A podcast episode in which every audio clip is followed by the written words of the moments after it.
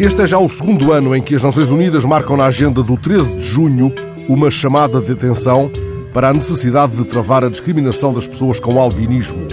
Essa discriminação atinge níveis alarmantes de perseguição e de ofensas corporais que podem ir até à mutilação ou ao assassinato. Em certas zonas da África Oriental, a perseguição aos albinos está associada a atos de feitiçaria que empurram ainda mais para a sombra um dos segmentos da população mais estigmatizada dos nossos dias. Neste dia 13 de junho, é justo que se enalteça o trabalho de uma Associação Portuguesa de Apoio ao Albinismo, cuja ação está já a obter resultados importantes em Moçambique, onde o ano passado estavam detectadas sete rotas de tráfico de órgãos. A situação é tão preocupante em Moçambique, mas também na Tanzânia ou no Malawi, onde, pelo que se pôde ler num relatório de abril de há um ano, as Nações Unidas temiam o risco de extinção sistémica de 10 mil pessoas com albinismo.